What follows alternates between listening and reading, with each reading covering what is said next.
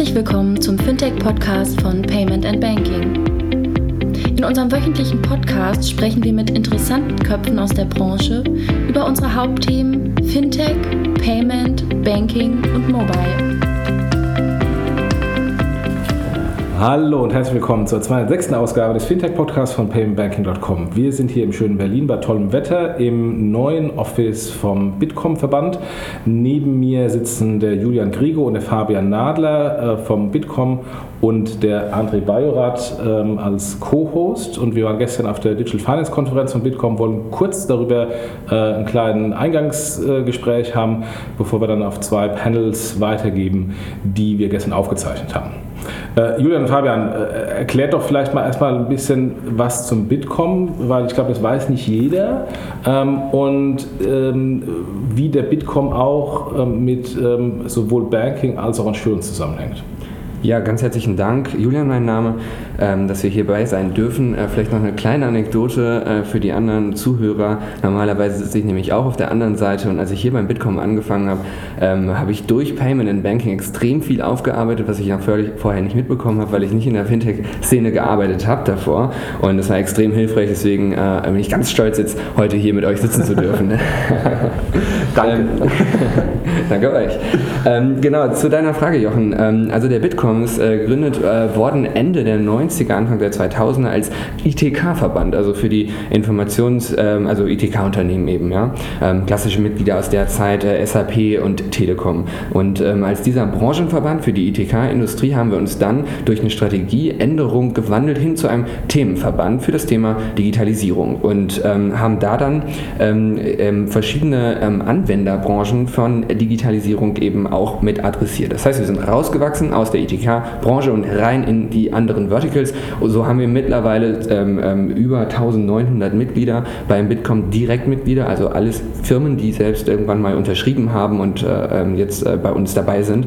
Und äh, zum Beispiel im, im Farming-Bereich äh, John Deere, wir haben Airbus als äh, Flugzeugbauer dabei, wir haben ähm, äh, Bayer, Adidas und so weiter. Und ähm, also das heißt, es zeigt, glaube ich, schon ganz gut, wie breit wir hier aufgestellt sind. Julian, eine, eine kurze Zwischenfrage. Es müssen keine deutschen Unternehmen sein, oder? Ähm, das ist richtig, aber man ist immer mit der deutschen Entity dann mhm. dabei. Und ähm, genau, und, und ich, ich leite den Banking-Bereich und ähm, der ist äh, von den Verticals, würde ich sagen, vielleicht der größte außerhalb dieser ITK-Branche.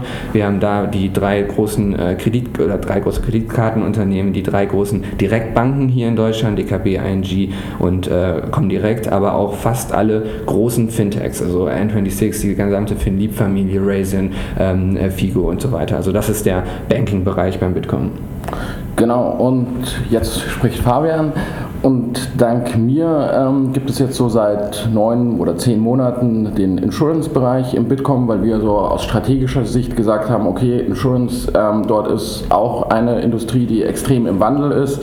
Und wir wollen die einfach nochmal extra sozusagen beackern. Und das ist sozusagen auch der Grund, warum es keine Digital Banking Conference mehr gibt, sondern es ist sozusagen auf meinen Mist gewachsen, dass es jetzt eine Digital Finance Conference ist, weil wir einfach ähm, die Finance-Themen in der ganzen Breite spielen wollten Marken und das haben wir meines Erachtens, glaube ich, auch sehr, sehr gut hinbekommen und haben beispielsweise so aus dem Versicherungsbereich Vertreter ähm, von Allianz X mit Nasim Cetin zum Beispiel gehabt, ähm, aber auch so aus dem Insure-Tech-Bereich ähm, Julian Teike von WeFox, der durch sein doch relativ großes Funding vor einigen Wochen, ich glaube ja auch im Banking- und Payment-Bereich, glaube ich, sehr viel Reichweite bekommen hat. Genau, und neben diesem Shift äh, von der Banking-Konferenz hin zur Finance mit dem äh, Thema Insurance jetzt dazu haben wir noch einen weiteren Wechsel vollzogen und das Ganze international gemacht.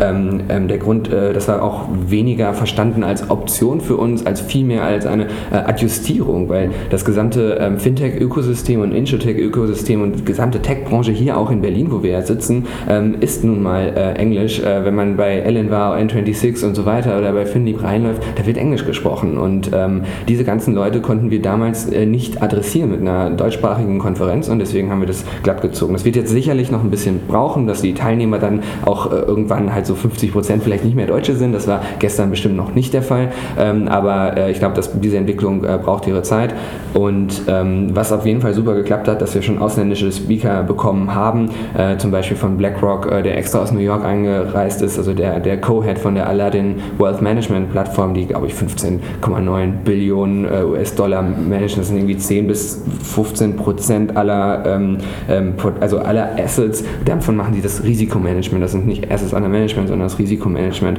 Und äh, Pani Marché, die ähm, Global MD von Funding Circle, die aus London kam, ähm, Caroline Gabor, äh, das ist jetzt nicht aus dem Ausland, aber, aber auch äh, ähm, wirklich aus der Berliner Fintech-Szene, Susanne Steidl aus dem ähm, Wirecard-Vorstand war dabei, Jörg Cookies hat das am Vorabend eröffnet, der Staatssekretär aus dem BMF und ähm, genau, war richtig cool. Krönender Abschluss, äh, für mich persönlich ein großes Highlight war dann Marco Börries, äh, der ja auch vor wenigen Wochen, glaube ich, bei euch im äh, Podcast war und ähm, es war super, die ganzen Speaker dann auch selber mal kennenzulernen. Ne?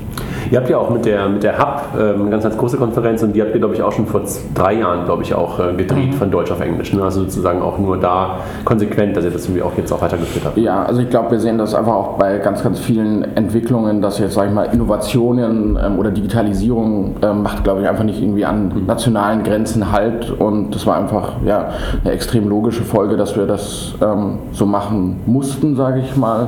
Ähm, aber wir machen das auch gerne und ich glaube, ich war auch das Feedback von sehr vielen Teilnehmern Teilnehmern und auch von den Speakern, ähm, dass es genau die richtige Entscheidung war. Was ich ja ganz interessant finde, ist, dass der Bitkom, äh, also auch gerade im Bankenumfeld, wo ich mich ein bisschen besser auskenne, mittlerweile ja fast schon sowas wie ein zweiter ähm, Hauptverband für, für die Finanzdienstleistungsbranche geworden ist. Ne? Du hast natürlich irgendwie auch hier gerade in Berlin die normalen, in Anführungszeichen, Bankenverbände, Versicherungsverbände, aber ihr schafft es wirklich in der Tat, äh, die Großen ähm, zu euch zu bekommen und sie gleichzeitig sozusagen da reinzubekommen. Ne? Echt interessant zu sehen. Ne? Ja. Kann ihr, glaube ich, echt stolz drauf sein. Ja, das ist total cool zu sehen und ähm, äh, bevor das jetzt falsch verstanden wird, dass äh, wir sehen uns da überhaupt gar nicht zu einer, als Konkurrenz. Wollte ich damit auch nicht sagen. Genau, also. nee, nur auch um das mit den Zuhörern da, äh, zu stellen. Ähm, es gibt gute Gründe, warum eine deutsche Bank äh, ähm, ähm, bei uns ist, mhm. aber selbstverständlich ist und bleibt sie auch zum Beispiel beim Bankenverband, äh, weil die natürlich äh, das Thema Regulierung in der Bankenbranche in einer ganz anderen Breite abspielen, ähm, während wir uns natürlich immer um die digitalen Ab äh, sozusagen Anwendungen kümmern, ähm, da dann aber auch in der Lobby. Ne? Also wir sind in erster Linie, das hatten wir gerade noch nicht gesagt, natürlich auch eine eine Interessenvertretung. Ähm, wir sind im Austausch mit äh, BaFin, BMF, Bundestag in, in, Deutschland, aber natürlich auch in, in Brüssel ganz stark bei der DG FISMA, EBA und so weiter. Ein Thema bei euch im Podcast war ja zuletzt auch die EBA-RTS, also die Spezifizierung zur PSD2. Äh, das ist ein ganz großes, wichtiges Thema hier bei uns ähm, und deswegen nutzen äh, große Banken eben das äh, ähm, beides eben. Ne? Ja, das, und, und, das Gute ist, das hat ja auch für, zu einer gegenseitigen Befruchtung geführt, weil ähm, die ganzen Digitalthemen waren natürlich eine klassischen Verbänden äh, zwar da, aber nicht so prominent. Äh, und dadurch, dass plötzlich natürlich ein paar Banken bei euch eingetreten sind, ähm, hat es natürlich auch ein bisschen äh, zu einer Beschleunigung der Digitalthemen in den klassischen Verbänden geführt. Von daher, das ist für das Thema, glaube ich, sehr gut gewesen, ähm, dass da von eigentlich ein, ein dritter Bank, bankfremder Verband sich plötzlich für Digitalthemen, für, fürs Banking ähm, eingeschaltet hat. Und am Ende des Tages bei den Adressaten, ihr sagt, sagt ihr seid Lobbyverband, ähm, bei den Adressaten derjenigen, die die Gesetze machen, ist es natürlich immer besser, wenn von verschiedenen Verbänden die gleichen Nachrichten ähm, für die Industrie äh, positioniert werden, als einfach nur vom Bankverband und dann heißt, na gut, das ist das Bankenstatement, oder wenn das, äh, ähnliche Statements natürlich auch im Bitkom kommen, ähm, bringt das natürlich das ganze Thema schneller voran. Ja, und ich finde noch nicht mal unbedingt, also ähnlich ja, aber äh, euer Flavor ist ja wirklich, dass ihr das ganze Thema digital denkt ja. und nicht sozusagen aus der klassischen Bank heraus denkt, wie du es möglicherweise in einem Bankenverband, im DSGV und sowas hast. Das macht, glaube ich, den Flavor aus, der, glaube ich, auch dann viele, viele dazu bringt, ja. mit euch das ganze Thema halt auch voranzutreiben und auch diese Interessenvertretung zu nutzen. Ne? Also echt super. Ja, was, was total spannend ist, und das auch extrem viel Spaß macht, hier zu arbeiten, ist, dass wir schon auch viel Reichweite haben, medial, aber auch in der Politik. Ich glaube, wir haben, ähm, ich weiß nicht, wie die KPIs berechnet werden, aber mehr mediale Reichweite als der BDI zum Beispiel, als ja. der Dachverband aller Wirtschaftsverbände. Das ist schon echt eine äh, Nummer. Und, ähm, weil ihr aber auch anders auftretet. Ja, ganz sicher. Also, also weil ihr einfach anders auftretet, zeitgemäßer auftretet. Also wenn man halt irgendwie, wir haben ja gerade Bernhard hier am, am Flur getroffen, euren Hauptgeschäftsführer, wenn der halt irgendwie bei Anne Wilde oder in sonstigen Talkshows sitzt, tritt der halt anders auf auf, einfach auch zeitgemäßer auf, als es irgendwie der typische BDI-Präsident tut. Ne? Also aus meiner Perspektive jedenfalls. Ich gebe dir da recht, André. genau. Ja, und ähm, genau, wir ähm, steuern oder wir sind sehr stolz auch, äh, euch immer wieder an Bord zu haben bei unseren Konferenzen. Äh, André, du warst gestern äh, auch selber auf der Bühne. Ähm, und äh, ähm, hat es euch denn bei uns gefallen als Gast und äh, auf der Bühne? Ja, das Wetter war natürlich extrem gut. Äh, deshalb, ich, es tut mir leid, ich war einen Großteil der Zeit draußen ähm, im, im, im Freien, habe deswegen nicht alle Panels mir angehört. wir haben auch nebenher noch einen Podcast aufgezeichnet, der dann später nochmal ähm, veröffentlicht wird. Da haben einfach ein paar Leute äh, zum Thema starke Kundenauthentifikation äh, beiseite genommen, einen separaten Meetingraum und noch einen Podcast aufgezeichnet. Aber vielleicht ganz kurz Jochen dazu eingehakt, das macht es aber, glaube ich, aus. Also, genau. dass man, dass man halt äh, gute, gute Vorträge hört und vor allen Dingen unglaublich gute Menschen trifft. Und genau. das ist, glaube ich, genau das, was man eigentlich in den Vordergrund stellen muss. Ne? Also für mich ist das Rahmenprogramm und die Vorträge oder die Vorträge sind eigentlich der Rahmen für das, was eigentlich stattfindet, nämlich dass Menschen miteinander sprechen, dass Menschen sich austauschen. Und dass du da plötzlich gestern einen Podcast machen konntest mit genau den richtigen Leuten, lag halt daran, dass ihr die richtigen Leute zusammengebracht habt. Ne? Und das genau. ist halt wie die Kunst. Und es waren ja auch 500, 600 Menschen, ähm, die. Gestern hatten wir 500 äh, vor Ort, ja. Die da waren, also das Who's Who der, der ganzen Industrie. Ähm, von daher äh, perfekt und Chapeau, was ihr da auf die Beine gestellt habt in den letzten Jahren. Und ja, wie auch mehr das gewachsen ist. Ja nicht nur, dass es von jetzt auf nachher 500 Leute waren. Äh, wir begleiten das ja auch schon etwas länger. Ja. Ähm, und das hat ja auch relativ klein angefangen mit irgendwie 50, 70 Leuten. Ähm, ich weiß noch, ich hatte mal eine Keynote gehalten äh, vor ewigen Zeiten im äh, vorvorherigen Job. Äh, zusammen mit dem Thiele von, von der Bundesbank. Äh, das war, glaube ich, die erste oder die zweite äh, Konferenz und beeindruckend, was jetzt daraus geworden ist. Ja, ja es ist super cool und ich bin auch meinem Vorgänger Steffen von Blumenröder, jetzt ja bei der DKB ist, extrem dankbar, dieses Vertical hier beim Bitkom aufgebaut zu haben, aber auch eben diese Konferenz und wir entwickeln das jetzt weiter, aber ohne diese Schritte, die er vorher gegangen ist, wäre das auf diesem Niveau jetzt nicht möglich. Ne? Hat einfach ein gutes Timing, ne? Also ja. genau zum richtigen Zeitpunkt hat der Bitkom dieses Thema besetzt, mit Steffen jemanden drauf gehabt, der das Thema halt irgendwie einen, guten Nährboden hatte und das irgendwie vorangetrieben hat und ihr macht es natürlich jetzt perfekt weiter. Also super. Also und ich merke das zum auch bei mir so im Insurance-Bereich, wie sehr wir irgendwie von diesem schon ja, existierenden Finance Banking Vertical mhm. profitieren, weil es einfach in der Szene einfach einen Namen hat mittlerweile. Mhm. Ja, und weil ihr halt nicht mehr sozusagen nur als der Interessenvertreter für die Telcos und für die IT da, also für die IT-Unternehmen da seid. Ne? Also echt, echt gut. Eine besondere Sache, die hatten wir gar nicht geplant, aber es sind zum Teil auch äh, Geschäftsführer und Gründer extra zur Konferenz gekommen, ähm, weil sie dort auch äh, VCs getroffen haben. Und das ist natürlich äh, total cool, wenn die Leute da hinkommen, weil andere Wichtige da sind. Und das hatten wir gar und, und dieser VC war zum Beispiel nicht auf der Bühne, sondern der ist auch nur als Gast gekommen. Und ja, also da ja. haben wir schon ein paar Freude in den Sprüngen hier gemacht. Exchange. Exchange. Genau, Netzwerk. ja, ähm, ich glaube, das reicht jetzt mal für die, für die Einführung. Ähm, wir ähm, haben uns zwei Panels ausgesucht. Ähm, könnt ihr ganz kurz nochmal sagen, welche ihr ausgesucht habt und warum?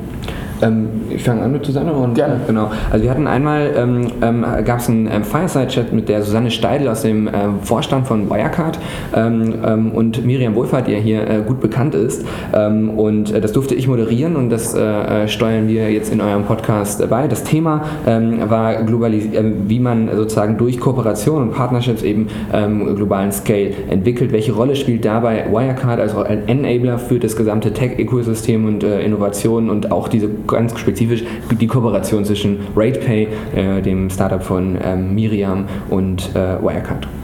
Und das zweite Panel äh, moderiert von André, ähm, war da war auf der einen Seite die Laura Rödern von Allianz X, sozusagen eine Vertreterin auf der einen Seite aus dem Insurance-Bereich, aber in erster Linie ist das natürlich ein Corporate VC ähm, und dann noch die Corinna Vogt ähm, von der ING, ähm, wo er glaube ich auch ähm, sehr bekannt ist, welchen Wandel die gerade durchmachen ähm, und da haben wir uns eigentlich sehr mit dem Thema Talent Management, HR beschäftigt und ja, welche, auf welche Reise die zwei Unternehmen sich gerade begeben. Ja, es war ganz lustig zu sehen, also ich hatte ja, wir hatten ja auch darüber gesprochen, ähm, dass das Thema HR natürlich immer irgendwo eins ist, was so als Boden vorhanden sein muss. Und es war ganz schön zu sehen, dass am Vorabend auf der Podiumsdiskussion das Thema ja dann auch schon äh, stattgefunden ja. hat. Und deshalb hatten wir einen ganz guten Nährboden gestern. Auf jeden Fall. Gut, dann äh, bevor Danken wir, noch unseren Sponsoren, genau. die wir nämlich am Anfang vergessen haben. Wollte ich nicht gerade sagen. Danke dir, dass du auch schon gedacht hast. dann mach du gleich weiter. ja, wir danken unseren, unseren Sponsoren. Ein Sponsor ist der gleiche, Mastercard, der auch gestern, glaube ich, Sponsor, auf jeden Fall war gestern ja, Mastercard auch Sponsor, der auch uns ähm, den Podcast immer wieder ermöglicht. Äh, dann die Kollegen von smartsteuer.de slash fintech, also ähm, die Kollegen, die das Thema, ähm, wie man schon hört, smarte Steuererklärung machen und eine ganz gute ähm, Kooperations- äh, Möglichkeit haben mit Fintechs, mit anderen Unternehmen, um halt im Rahmen der Steuererklärung äh, den Leuten die Möglichkeit zu geben, sofort zu sehen, was sie mit dem Geld möglicherweise machen können. Also Fintechs und andere können halt mit smartsteuer.de ähm, äh, kooperieren, um das zu machen. Und den Kollegen von FinCompare, äh, die ihr, glaube ich, gestern Abend noch getroffen habt. Ja, genau. Und, äh, Grüße an Stefan. Grüße an Stefan Das machen die Kopfschmerzen. der gestern Abend irgendwie, nee, der, der bis heute Morgen noch nachhalt hier in den Raum des Bitkom. ja, vielen Dank an die Ja, FinCompare-Kollegen. den werden wir, glaube ich, jetzt auch äh, hier im Spot noch hören. Jetzt einmal kurz der FinCompare-Spot. Warum arbeiten Banken eigentlich so gerne mit FinCompare zusammen? Kundengewinnung, insbesondere die Gewinnung von KMUs, ist für Banken sehr teuer. Die Kundengewinnung wird umso teurer, je mehr Zeit von der Bank während einer Anfrage aufgewandt wurde und die Anfragen mangels Erfüllung der entscheidenden Kriterien dann doch von der Bank abgelehnt werden müssen. FinCompare bietet einen entscheidenden Kostenvorteil für die Kundengewinnung, indem die Anfragen der KMUs mit den Anforderungen der Banken online gematcht werden.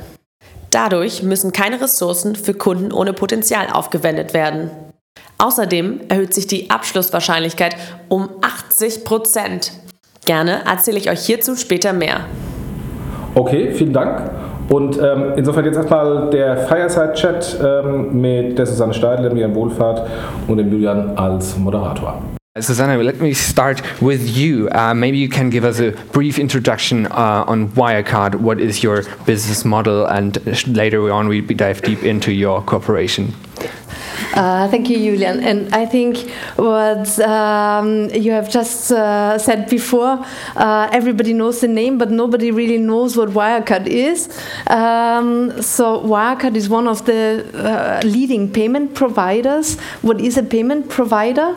Uh, our customers are mostly merchants who uh, work in the e-commerce. And uh, once you pay in e-commerce, uh, then the money needs to come get from your bank account, from your Sparkasse or Deutsche Bank bank account, somewhere to that merchant. And the merchant doesn't do all of that on his own because his business is to sell the goods, but he uses a service provider to handle on the one hand the technology because it has a lot to do with security but also to connect to so many different payment methods from a credit card to a direct debit or some payment per invoice and then also to handle financial streams. And this is what Wirecard is doing, um, and not only in Germany, but on a global level, helping the merchants to get the money safely without risk uh, across the world. So, a payment pro- service provider globally, but established here in Germany, a, a nice Right. success story in, in the tech scene for the German tech Yep. scene, right?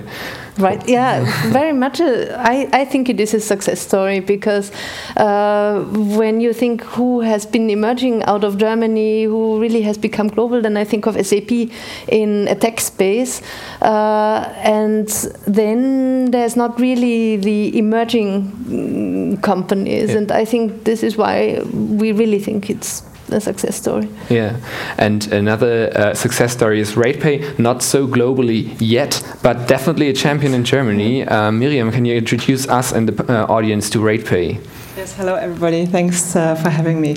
Um, yeah, RatePay, we do payments as well. We also we are a payment provider, but in another sort of way. So we are a payment provider for alternative and deferred payment methods, and we're specialized on the German-speaking countries. So what we do is actually in Germany. Not everybody here is from Germany, but you might have realized when you take a taxi here or uh, you go in a restaurant, in many places you cannot pay with a card, and this is also a kind of German behavior that a lot of people like to pay differently than with cards or with PayPal. And if you look at uh, statistics, actually you can see that most of the Germans they prefer to pay with uh, open invoice, with a SEPA direct debit, or also with an installment. And this is what we do, where we come in. So we build the technology to make it really easy for a merchant, easy, frictionless, and with 100% payment guarantee, and very, uh, let's say, yeah, nice for the consumers because they get the payment methods that they like. And so we bring them together, both worlds, and close the gap. But we are specialized more on the countries here in the Dutch speaking region. And a provider of payments methods, yes, but we are not on a global scale, but we can also work with global merchants that want to sell in Germany. Therefore, we need partners. Yeah, and um, that we are here together on the stage is not just because we all or you both work in payments, but you also cooperate with one another. Yeah. Susanne, can you uh, um, tell us what is your uh, cooperation exactly about, and mm -hmm. why did you, as a global company, mm -hmm. choose um, RatePay as a mm -hmm. local or, or national or, or a, a German country-speaking uh, company? Mm-hmm.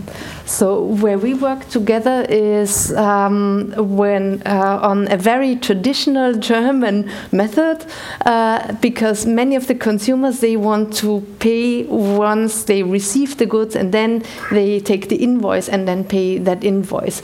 So this is something where we have chosen RatePay, and that already very in the very early times, uh, around eight years ago. And why did we do so? Uh, on the one hand, we want to expand fast. Yeah. So, does it make sense to do everything on our own? Not really, because there are specialists who have even more knowledge, and this is why then we have select, uh, checked the market, and we have, and there were not that many out there in the market, but there was one specialist, and this is why uh, we had uh, deeper discussions with them. At that time, it was not so common to work with startups, especially in such an industry where you, in a kind of, give a credit to a consumer because uh, the merchant gives something before he receives the money. So that was even more risky, let's say.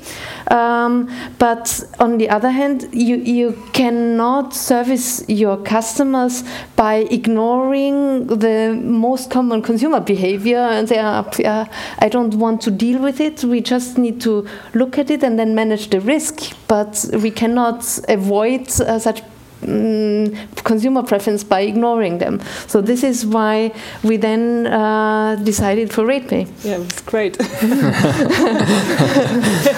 no, but also when we started working together, which was in 2011, so it was uh, at the first it was not only the invoice, it also was on let's say a bilateral um, working ship that we are working partnership because we also we were actually we came together because we as RatePay we were searching for a bank that would help us with the installment. And at that time, let's say in 2011, we as a small company, being RatePay, being like 15 people at that time, going around speaking to banks, asking them, we need a bank that helps us to support our dream to do online installments. And all the banks, they said to us, hey, you're crazy, we cannot do that with you. I mean, you said that you build a better risk technology than we do, and no, we're not working with you. And then um, actually we spoke with Wirecard, and I, th I think, and this was for me the, the thing that what you said that I'm, I think I'm really proud that we have a German company in the DAX now and really expanding into technology because um, Markus Braun at that time, the, the, founder or the CEO of Wirecard, actually he said, you know, you know, I think it's a really great idea. Let's go for this. And this is for me this courage that I realized within Wirecard. I think that was really great. And like if you compare it to the others in the market, nobody said, you know, they, they were all like, oh no, there could be so much risk with online installments. And so I'm I think that was really great. So we built up a really nice partnership. It's interesting to see that you used uh, RatePay as a specialist in, a, in a, specific pro, uh, uh, product, and, and RatePay, from the RatePay perspective, it was more of uh, an enabling function that Wirecard gave to RatePay. So interesting to see see um, big companies, global companies listed in DAX, uh, enabling um, smaller ones and helping grow the ecosystem. I think in the end, uh, all of us will um, profit and benefit from that. So um, talk, we have talked about your cooperation specifically, um, Susanne um, Wirecard uh, does not only cooperate with RatePay, as you said, you're uh, on the global market. So uh, maybe you can talk a little bit more about the global cooperation strategy of Wirecard. Yeah, I think uh, in a way, this is a little bit characteristic what we're doing with RatePay because we do that also in other markets. So when I look at Brazil, for example, there we have a huge SME portfolio, so uh, small and medium enterprises, and there we need a huge degree of automation. Uh, so then what we do is we onboard them automatically, set them up automatically, but uh, these um, uh, companies they also have a huge need to be funded credit. So we work on the credit side uh, with um, like a, a fund tech company um, where we do the automated scoring for these SMEs. So it's not really on the consumer side, it's on the SME side, but they are like micro merchants that need some capital. And this is where um, the, the market in Brazil, they are built on such mini enterprises. So this is why to us it's a very important growth factor that we facilitate that industry and help them grow because the products they have, they are great, but they are lacking the way they can finance. Mm. Uh, I think the situation over there is also a little bit the same because uh, for such small companies, if they go to big banks, then uh, and there's a huge process behind that, that doesn't make sense. Uh, it needs to be a digitized process, something which is automated, something which is fast, because uh, for many, many small companies, if, if you have a huge process behind that, that uh, doesn't turn out. And uh, so this is why there we have such corporations. On the other hand, um, we also work with the with fintechs on a side where we are the supplier, yeah, and there we need to have a developer portal, uh, have some standardized solutions as well, uh, because again there uh, we don't know whether fintech turns out or not. So um, and they want to be fast because they don't want to wait until something is built. So the um, service which we offer to them must be really standardized. They must be able to implement it on their own without even talking to us in a way, um, and uh, uh, then that can be successful because then it's the scale uh, that works out. So we are both on the side where we take on some specialists uh, um, to enrich the uh, the service portfolio, but then that uh, our service portfolio becomes bigger, and then it's easier for other startups that uh, want to focus on their own USP, but finance might not be that one. Get that out of a box and uh, deliver to the market faster. Uh, uh, and then I think another third pillar is that uh, not only do we work with the fintechs um, uh, when they use us as a vendor, but also we sometimes are considered still as a startup when we, for example, work with somebody like Crédit Agricole who use us for something where they say it's too techy, we don't want to go into mm. that. They want to focus on the uh, on their core business, on treasury banking, on the customer relationship, and outsource anything which is related to the tech implementation or the globalization actually uh, onto somebody like us. And and when we see the ecosystem, I think this is not specific for payments or banking, but mm -hmm. also for, for different aspects in, uh, of industries, other industries as well. Um, with a growing, uh, with some players growing in the value chain to towards mm-hmm. other players, uh, corporations are not always that easy. I think uh, Miriam, you talked about at the Bitkom uh, uh, podcast mm-hmm. about this flexibility you need today when cooperating with partners. Yeah, absolutely. I mean, for us, it's also. I mean, the key is to have speed and also to get, let's say, new innovations. And you cannot do everything by yourself because, I mean, it gets so technical and on some sides. And if you just try to build everything by yourself, it takes takes forever. Mm. So we do we have a lot of partners too. So one of our core, let's say, functionalities is risk management. I mean, that's what it's all about. And uh, we build a lot of, of the things uh, by ourselves, but we use a lot of partners because I mean, we don't we don't try to build an own device uh, tracking system because we use a partner there. We use risk and we don't use a real-time fraud tool, a real tool. There we use Fraugster, and we, we get them all in. Uh, these partners are again competitors on the one side, but we are also. I mean, we also have a risk management system. But I think the whole ecosystem is really changing. That you have like kind of like where you cooperate and collaborate. It's different than it was before because I think in earlier times it was like you cannot have any cooperations with uh, any partners that you are in a way a competitor with. I mean, we have some let's say relationships on our shareholder side where we also have a competitive relate, competitive side to mm. Wirecard. But still, I mean, I think it's all about trust and how you talk to your partners, that you have like a real partnership on an eye level, that you speak to each other, and that it's really helpful because you need them because you cannot do it by yourself. And for us at RatePay, it's the most important thing that we focus on what we do good because otherwise we will never manage the technology. Yeah. So it's not always that I uh, um, am on stage with two visionaries when it comes to payments. So how does payments look like in the future? What's your guess on that? Maybe you want to start, Miriam. well, it's, it's, it's, very invisible, yeah, and this is also why when you, when you look at the platforms. I mean, if you look at uh, we, we talked about IoT on the phone. If you look in, when you look in the future, all the payments will happen automatically. There is no more interaction. If you look today, I mean, more and more payments go in the background already. If you look at Uber, it's a nice example where many people have experienced it already. You close the door and the payment is done.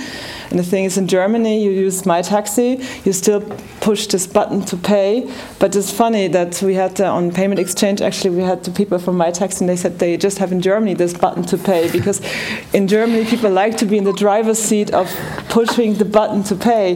That this is something that is going to change a lot in the future. Yeah.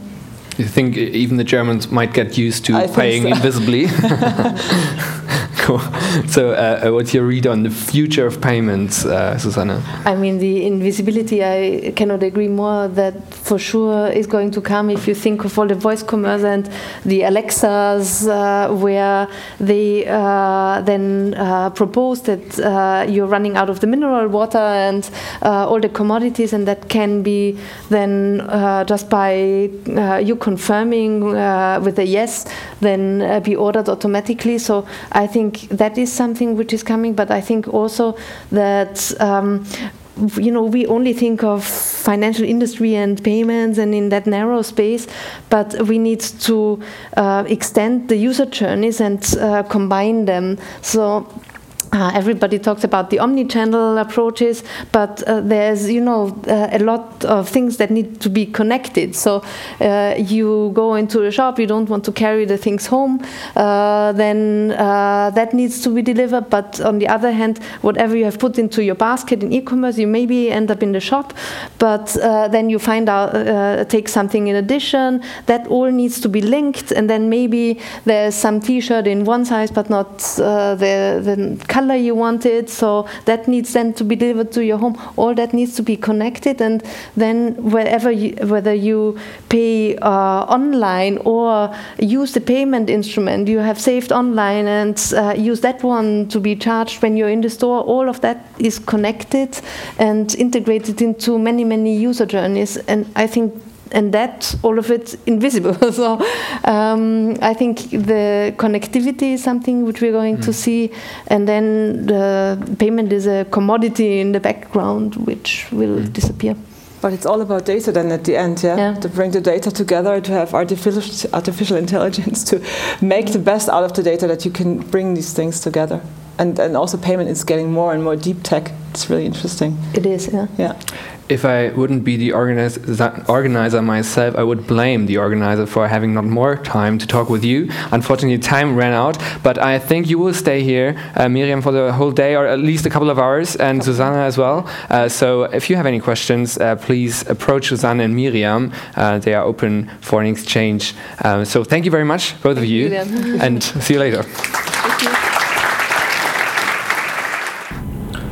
So, das war der erste Fireside-Chat. Nochmal den vielen Dank an unsere Sponsoren, Mastercard, FinCompare. Vielleicht kann ich noch was ganz dazu sagen. Steuer.de slash Fintech, bevor der Herr Bajorat wieder das Wort bekommt.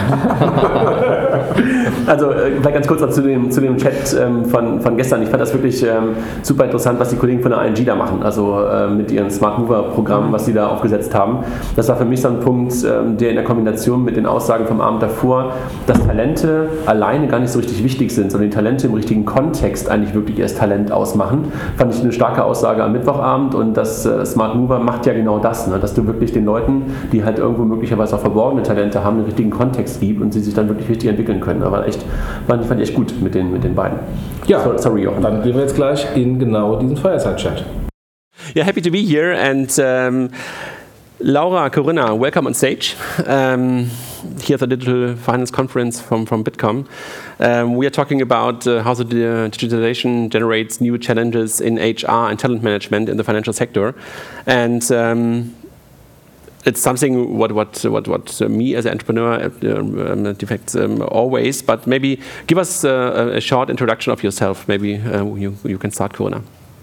Okay, hi. My name is Corinna Vogt. I'm heading talent learning and recruiting at ING in Germany, meaning I'm responsible for employer branding, getting the people on board, developing them, um, motivating them to stay and develop in our organization. Okay. Laura? My name is Laura. I'm working for Allianz X. Uh, some of you might have heard our CEO talking yesterday. It's a strategic uh, investment entity of Allianz. And I'm responsible for all HR related topics, meaning from day one, or actually day zero, from applying to uh, offboarding, which doesn't happen to us. um, the full spectrum. Yeah, but offboarding is sometimes important as well, so to know why the people maybe want to leave. Um, with Allianz and, and uh, Allianz X and ING, you are both representing more or less a little bit the incumbent part of the industry. Uh, so to be to be fair, um, how did the fintech wave over the last five years and, and the dig digitization um, in some affect the way you are thinking about human resources? Well, I think um, digitalization is not possible without the right people, mm -hmm. and this this is the key success factor. No, I think it doesn't matter what business you are working in if you don't have the right people, you are not successful. Mm -hmm. Yeah, and um, resources now are rare uh, because we compete with many other companies. All companies are faced with digitalization, and there are too yeah too few talents on the market to cover all the needs we have as a company. Mm -hmm. Yeah. Yeah, I mean, I can't agree more, but um, we only heard it in the first speech today. It was only 12 years that the iPhone was invented, and I think. Um, I don't know, two or three speakers later, they said our iPhone is like our personality. We don't want to give it away. And I think this is something that also affects HR really massively because people are used to be serviced like 24 hours, and uh, this is what they now, of course, also expect from HR. And so we definitely have to upskill, and we definitely have to provide the service to the people that we're, as an um, employer, attractive to them. Are you seeking for other profiles than two or five years ago? Well, we as Allianz X, we only exist uh, for maybe two years, but um, as Allianz Group, of course, I, I, mean, I can only speak uh, for my colleagues. They do, and um, they are desperately looking for talents. But I mean, this is why Allianz X kind of also exists because with us they bring in different talents. We're partnering with startups, so we're also getting the views of the startups into our company. They are partnering with our um, with the startups and the OEs. So sometimes the startups are just challenging the way that Allianz acts, and this is really very valuable. So definitely. Gunnar, um, ING is more than two years old. So is a result on your side? Um, from my point of view, uh, the profiles we are looking for have changed dramatically. Mm -hmm. um, because today we are looking for people who have, on the one hand, a so called agile mindset, um, and secondly, uh, yeah, have a good skill in digital tech IT skill. Mm -hmm. And also in, in functions like product management, portfolio management, whatever. Um, years ago, three years, four years ago, we received lots of applications from yeah, people from other banks. who said, Hell, I would like to move to ING. And um, yes, these um, applications we do still receive, um, but we look for people who have, in addition, a technical skill, a digital skill. And these people are rare. And this is why, why it is so difficult. Okay. Yeah. And are you looking um, especially at fintechs or in tech companies for new talents? Both. Um, it, it, depends on what we are looking for. Um, of course, we also look into uh, in, in, such um, small startups. I think there it also depends not only on the skill, but also on the uh, yeah, what, on the motivation, on what is someone looking for. Yeah, uh, someone prepared to work in a bigger company, um, um, with more collaboration, more alignment, but also more security, or still seeking for the atmosphere of a fresh startup. Mm -hmm. Yeah. And have you lost um, talents over the last year to other companies, so maybe to other tech companies or to, to other fintechs? Of course, this is a big challenge because um, there's a big competition on the job market, and um, people receive more and more offerings from other companies, and this this is a big risk factor for us. Yeah. The same at Allianz or Allianz X? I mean, definitely. It's now easy to approach uh, all the employees via LinkedIn or whatever they see there. Also with Allianz X, I mean, we're so young, but still people get headhunted. And so, of course, we are also losing talents. Mm -hmm. But um, yeah, I mean, this is why we're all running big initiatives to try to keep them, right? What are the initiatives? What are the new answers to the, to the war of talents?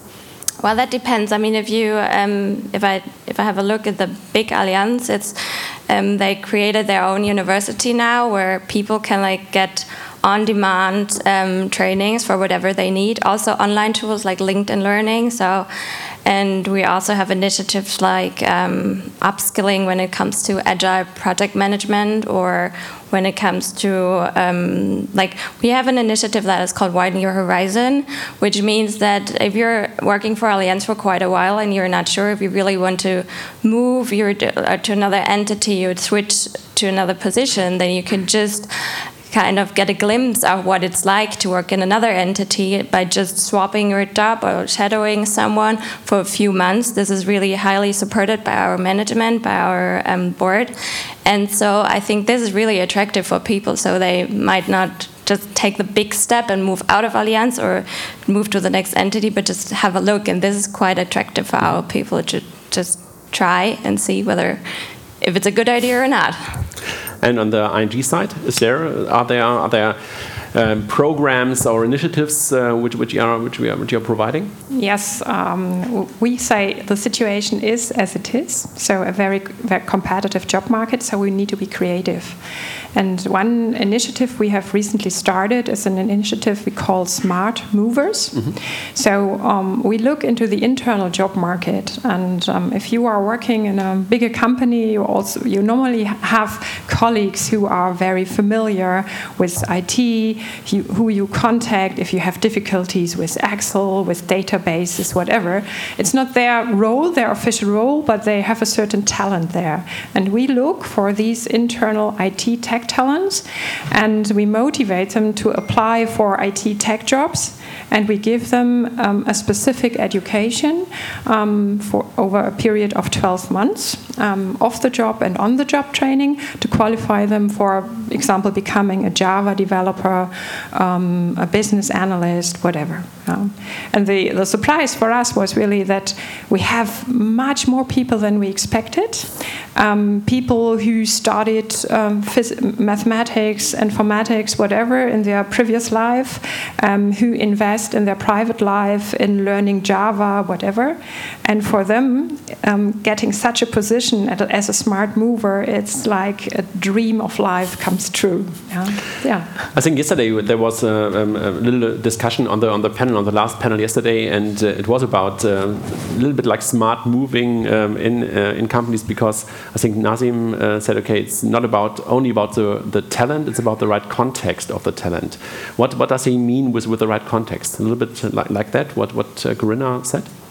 Um, yes, but also, um, I mean, we as a completely new entity, we have the, the possibility to just, I mean, we're recruiting people for a certain um, position, but if we find out within a few months that this person might be more useful on another position, or maybe if this person also wants to do another job, then you, we as a small entity can be agile and can talk to the people and can give them the opportunity to just put them into the right context. And maybe if they are more valuable for us, but also if they enjoy more being in another position, then I mean that's amazing that we can do that. But of course, the big Allianz can do that that easily. I'm fully aware of that. But this is what he meant. I mean this is what it should be about that we are putting the people there where for them it's valuable but also for allianz it's valuable. I think that was a little bit uh, that was an idea yesterday. I heard from from him that was quite uh, quite smart yeah to, to think about the right context of the people. And talents are only um, yeah good talents in, in the right context. Um, if we are thinking about the war of talents a little bit more and uh, if you you are based in frankfurt you are based in munich is it a good starting point to, to hire people? Is Frankfurt and Munich is it attra attractive enough to, to get the right people um, in the in the company? Uh, yes and no. yes, because uh, the Rhine-Main area is very attractive. Um, there are several universities, uh, big companies. So all in all, enough people living there. Um, I think the flip side is it's a very competitive job market. Um, all the big banks are located in Frankfurt, um, and cost of living is also very high. And this is what we also see. Um, people, more and more people take into consideration uh, whether um, accepting a job offer from Frankfurt or not. And do you have other locations where, where people can work from, or Yeah, maybe uh, um, remote or whatever? Yeah, um, we have two further locations in Germany, in um, Nuremberg, in Hanover, and also a small office in Berlin. Um, and but of course, we also offer remote um, opportunities to work. Uh, this is not appli- applicable for all functions um, because of data security, for example. Um, but yeah, this is also one option because then we can also recruit people living 100 kilometers from Frankfurt because they can remote work remotely. Yeah. And uh, how's it at Allianz? I mean, Munich? How, how, how is Munich? I mean, Munich is a perfect city to live in. I mean, it's also super expensive, and we have also all the big companies over there. We just heard Munich Re; they are just like around the corner. But I mean, for us as a corporate venture capital entity, it's perfect because there are not so many competitors in the city, and people might think we're uh, actually we have to go to Berlin, but actually we don't have to go to Berlin because this is how we attract our talent. Because if someone just doesn't want to go to Berlin, then they can come to us, and that's actually working quite well. And since we're operating on a global level, it's it's really attractive to um, give our employees the chance to be in Munich and to have their family there and their friends and whatever, but traveling the world. It's actually quite convenient, I would say. Kuna, is it possible um, at ING, and, and ING is yeah a, a global company or a European company or a global company, is it possible maybe to work in, in, in Amsterdam or in other locations as well? So is it easy uh, to switch from, from a German job to, an, to a job in, in Netherlands or whatever? Definitely. Yeah. Um, from short-term assignments, long-term assignments, complete movement, but also we have also have international project teams um, developing apps together cross-border. Um, so there are many options to work internationally. Okay. Yeah. So maybe a little bit uh, coming, coming coming more or less to the end. I have two daughters at home, yeah, and uh, we're discussing a lot about about the future and the potential jobs. So they are 12 and 10 years old. So um, uh, they are in the, in the school now, but uh, we're talking about that. If I ask you, what is your advice? Uh, what should they maybe study? What uh, what is the, the typical job, or what, what is the best job if, if somebody wants to go to the university right now? What what do you um, maybe advise? My advice has always been do what you like to do and uh, what your talent is, and then you will find your way. And um, good job opportunities, of course, are in the in the tech area. Yeah. Yeah, I mean, I can only agree, but I think it's really important just for the young talents that they really find out what they want and maybe give it like uh, what they offer now, like a, a gap year. But you can also do that before you started studying. That you just go to the industries, see what they are doing, find out what are startups doing, what are like what is Allianz doing, what are, and really find out what you really want and what you enjoy doing because you have to do it the rest of your life probably, and so you should really do something that you enjoy doing, and so. So when, when, when I finished school, so the absolutely um, preferred job from, from nearly everyone was to be a banker. That's uh, I think that's not the that's not anymore. Uh, this has really changed. Absolutely. so I'm old. so I think we are we are at the end. I think we have um, um, room for, for some questions. Uh, if somebody wants to have, uh, if somebody somebody has questions. Three minutes in total. But that is I is think we room. were on the point. Three minutes. Do I see a hand up in the air? Are you all starving to death? There's a hand up in the air at the very end, and the microphone is almost there. You may stand up already to make it easier for us to find you. Yep, okay, microphone? No, microphone? Do you have a loud voice? Can you just step forward and try and speak to us? What are you doing to like get in contact with young talents? Are you doing going to fairs? Are you searching online? So what is your yeah, ongoing Yeah, I mean, we are going to fairs. I'm lucky since I'm the only person I can work with uh, people attraction from Allianz. and they are going to fairs. They are supporting um, the the whole universities. They have actually a quite solid program how to get the the young talents in. I personally, from Allianz X, we um, I'm sharing my contact details on the website. So whenever someone wants to approach me or someone wants to know more, than they can do it, which is a lot for me to do because Allianz X is super attractive, to be honest. But um, I'm happy to do that because this is how we get the talent in, and so I think that's a really valuable time. Uh, we do nearly the same. Uh, what we do also is um, we keep in touch uh, with uh, students, working students, with interns, etc., who come to us. Um, and we also ask all managers of interns um, uh, as a kind of assessment is it a talent? Should we keep stay in touch with the person or not? And we also encourage uh, managers to do it themselves and not only rely on the HR department. Is that something like an alumni network from from um it's it's a very hands-on alumni network, uh, but it works, and we also invite them for events, etc. Because, for example, in in Hanover we have um, a big contact center, and many students are working there. And um, from my point of view, it's important also to keep them in scope because they study maybe engineering or mathematics or whatever. So yes, they work in contact center, but they maybe have a um, interesting university degree for our wholesale banking function or whatever. And therefore, it's important to look really at each and every one. Then I think this was a fantastic panel but I used the past tense because I could see people already sneaking out. I think food is calling. Thank you so much, André Bajorat and his panelists. Thank you. Dankeschön. So, ja, äh, ich hoffe, ihr fandet es so interessant wie wir und ähm, vielen Dank für äh, das Dabeibleiben bislang. Nochmal ganz kurz der Dank an unsere Sponsoren Mastercard, FinCompare und smartsteuer.de slash fintech. FinCompare versorgt Banken also mit bonitätsstarken Kunden zu geringen Kosten. Ja, FinCompare hat aber noch weitere Vorteile für Banken. Über unsere Plattform können Banken ganz einfach mit KMUs, Maklern und Beratern zusammenarbeiten. Die Banken können so den Kunden langfristig betreuen und haben immer einen perfekten Überblick über den Finanzierungsbedarf. Als Marktnetzwerk ermöglicht FinCompare so eine Win-Win-Win-Situation für Banken, KMUs und Berater.